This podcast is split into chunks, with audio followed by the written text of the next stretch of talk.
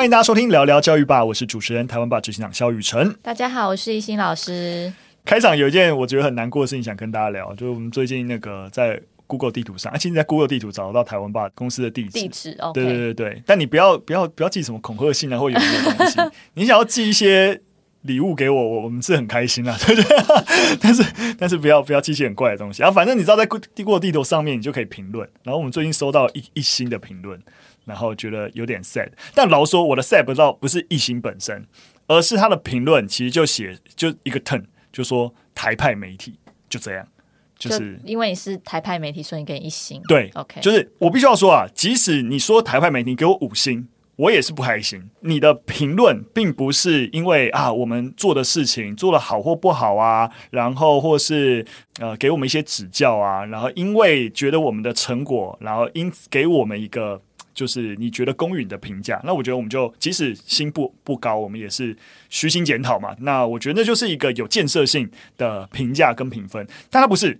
他就是觉得贴一个标签在我，他觉得这个标签是他不喜欢的，所以就一星。其实这标签他喜欢给五星，那意义是一样，你知道吗？你你其实就是在找敌人或是队友而已，你不是真的对于。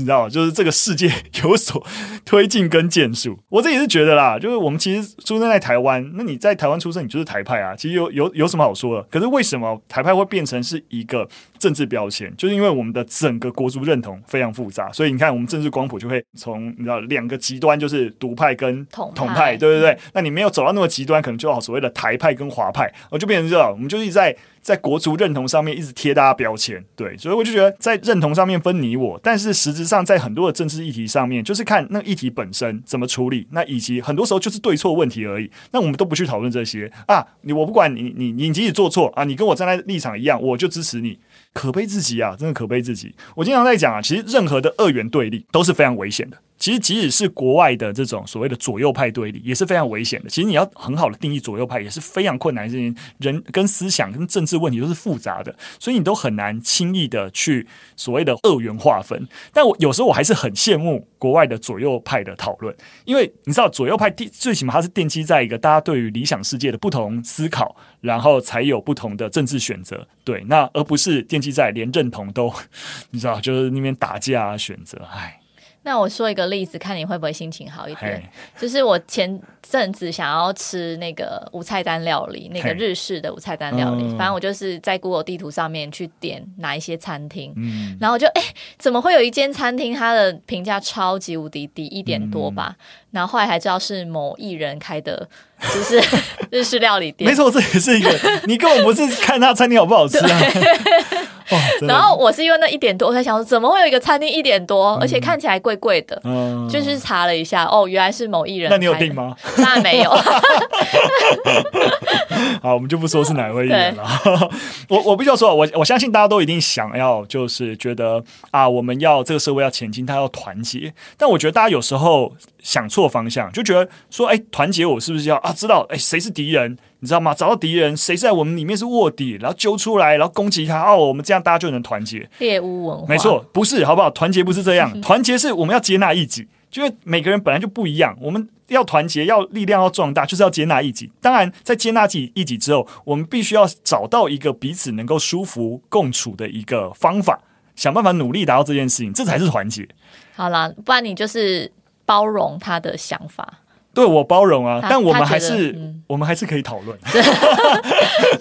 我不会因为他给我一颗星就怎么样，就我也不能怎样，对不对？但我们我希望你其实给我一颗星，给我更多有建树的一些回应，呃、跟可以希望我们可以改善的一个地方，对，对不对？我们真的哪里做的不好，哪里愧对这个社会，你说来听听嘛。好，不要生气。好了，我们来进入第一则新闻。那最近啊，是枝裕和导演有一个新的电影上映了，那我也掀起。起了一个关于主要是关于弃婴议题的讨论，这部电影叫做《婴儿转运站》。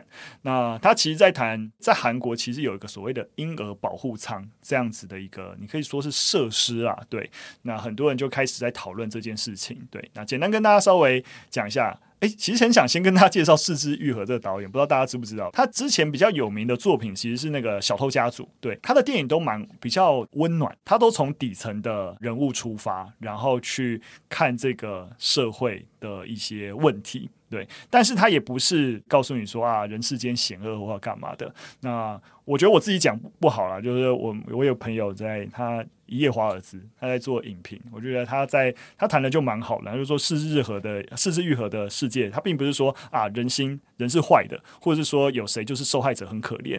那大部分的时候都是因为你知道，人们因为过往的生命经验啊，然后而产生一些怨怼。那是人们又要如何能啊坚毅的咬牙前行？它其实整个是愈合多数时候在谈的这些底层人物，大概的样貌大概会是如此。对，所以很多时候你会看到他们的冲突。那只可是那个冲突并不是在针对价值观，而是针对体制本身。对，就是大家在这个体制的困境底下的一个茫然失措。对，所以呃，我觉得有兴趣的话，其实是蛮推荐大家看看是枝裕和导演的一个作品的。那不过我们先回来，我们这次 这个这个这个新闻，对对对，婴儿转运站这个这个议题啊，先跟大家讲一下，就是基本上婴儿转运站，它谈的就是有一个婴儿保护舱。的一个设施，那这个婴儿保护舱呢，它基本上是为了要救下无辜的新生命，就是啊，你生了小孩，但你不知道怎么处理，那你不要不要去遗弃它，也不要杀婴，为了避免这种杀婴跟遗弃婴儿的一个状况，那这些专门的一个机构就设个设置了这样的保护舱，然后来接手照顾以及转介送养。对，但是这种匿名能够接收这些弃婴的做法，也有了一些争议，就是说啊，你这样是不是助长遗弃？那本来他不会遗弃的，因为这这个可以匿名的接收这些小孩，那干脆我就嗯，你知道，我也我我不会养，我就直接丢到这个保护舱里面。对，而且也会被认为说这样子啊，孩子也有损孩子说啊，他知道自己出生的一个权利，所以就。啊，蛮、多争论的、啊。那韩国其实是在二零零九年才首次出现有教会设置这个婴儿保护舱，对，而且在特别在二零一二年，就韩国国会修正了所谓收养特别法之后，那这个申利用婴儿保护舱案件数也增加，因为这个收养特别法就要求就是亲生的父母必须要呃做出生登记。那也就是说，孩子在送养前是必须要知道，就是父母是谁的，那你才可以，才才可以啊、送养或干嘛。那很多人其实就不希望嘛，对，例如说，呃，很有可能是未婚怀孕啊，那未婚生子啊，甚至是近亲的婚的小孩啊，都都有可能，各种状况都很有可能。所以他不希望让大家知道，就是父母的身份，对，那他就会更更容易的去选择，让运用这样的所谓的婴儿保护舱。根据韩国警方及福祉部他们的统计，其实过去大概十一年内获报的弃婴跟杀害婴儿的件数大概有一千五百件，嗯、那包含了弃婴大概有一千四百件。杀害婴儿的一百多件，其实蛮多的。对啊，然后二零二一年被收养儿童总共是四百一十五人，达到历年最低的记录，跟十年前的二零一一年二四六四人相比，其减少了不到五分之一这样。其实也可以跟大家讲，其实，在二零一九年以后，状况有些好转。为什么呢？因为二零一九年韩国宣布了堕胎禁令是违宪的。对，然后过去数十年，韩国是有是禁止堕胎的，因为韩国也是一个基督教基督教国家，对，所以啊、呃，在宣告堕胎禁令是违宪以后，那政府就其实现在法令还是有点严苛了，对，但是最起码堕胎。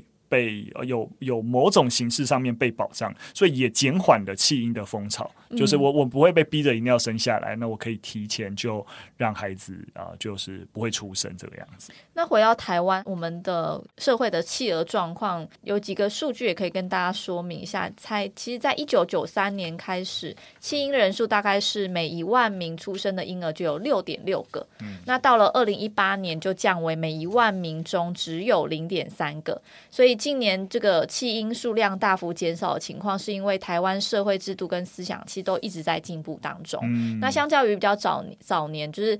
呃，台湾现在对单亲、未成年父母或特殊境遇家庭，就是有比较完善的津贴跟补助。那选择出养婴儿管道也变比较多，所以减少将婴儿抛弃在路边的情况。嗯，没错，可以跟大家补充啊，其实这个婴儿保护舱啊，在韩国它不是首创的，因为它其实是起源于中世纪的欧洲。不过大概在进入十九世纪中左右啊，就开始渐渐的又变少，然后到了大概近期一九九六年之后又开始出现。所以其实。韩国也是在这个近年，哎，其实啊、各地有开始出现这样婴儿保护舱的时候，然后跟着跟着出现，就是为了要，就是目标就是刚刚说的啦，那就希望能够匿名的方便父母能够送养。所以我必须要说啊，这个问题还蛮难解的，就是说，哎，我明明是希望能够接住那些要弃婴，然后会残杀儿童，那我把它接住，可是是不是反过来，因为我我愿意接住，反而增加了弃养，你知道吗？就是，嗯、但当我觉得，我觉得我们社会不应该陷入这个底层的讨论。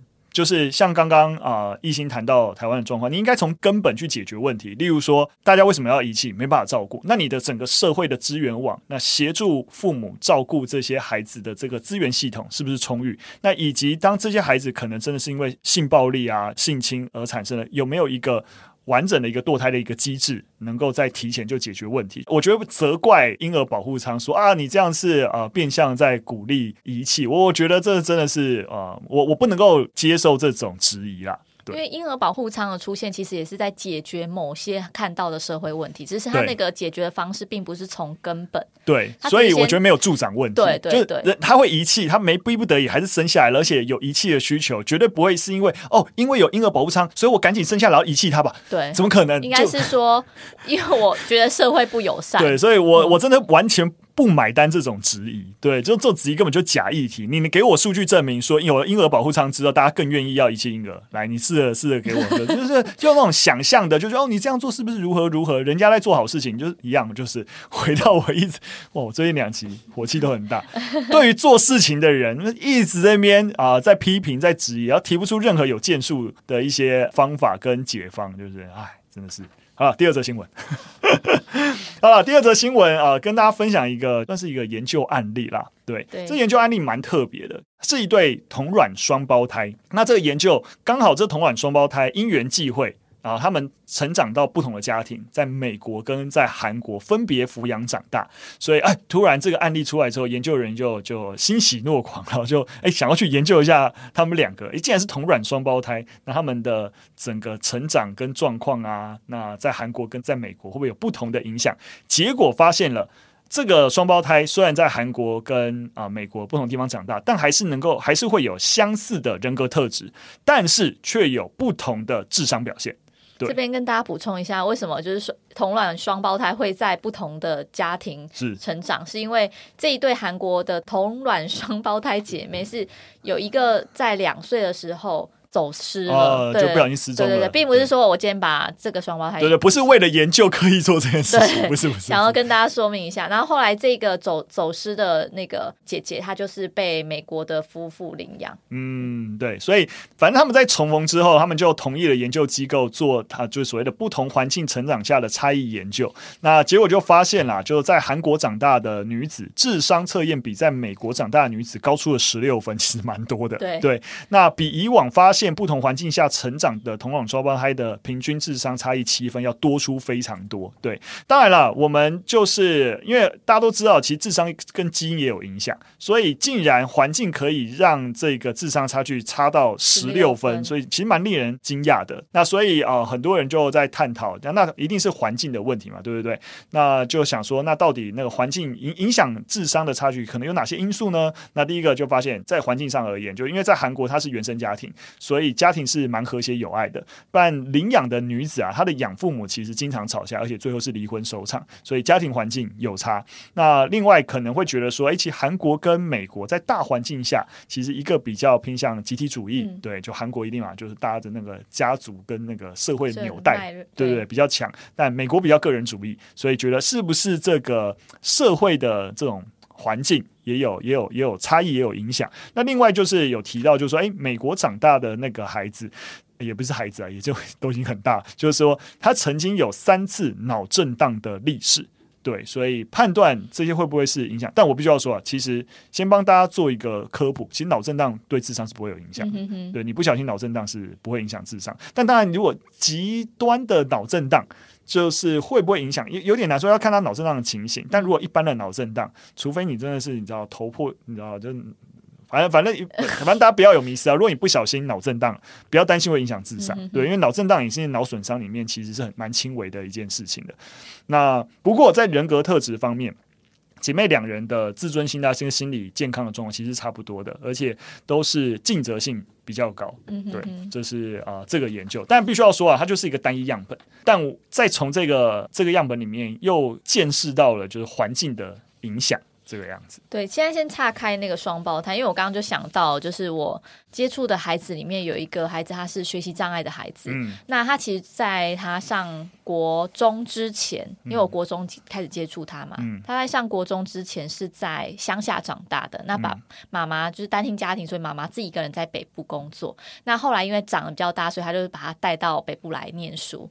那我会特别讲到这孩子，是因为他有学习障碍，是，可是其实后来的这个。我们对他的一些鉴定或是了解，会发现其实是因为他在成长过程中到国中之前，其实基本上刺激非常非常少。嗯，对。然后他也会有点是因为刺激少，所以他很多东西不会。嗯，然后导致到最后我们会认定他是学习障碍。了解。所以我我会觉得学习障碍到底是他天生本然本然的，或者是说他。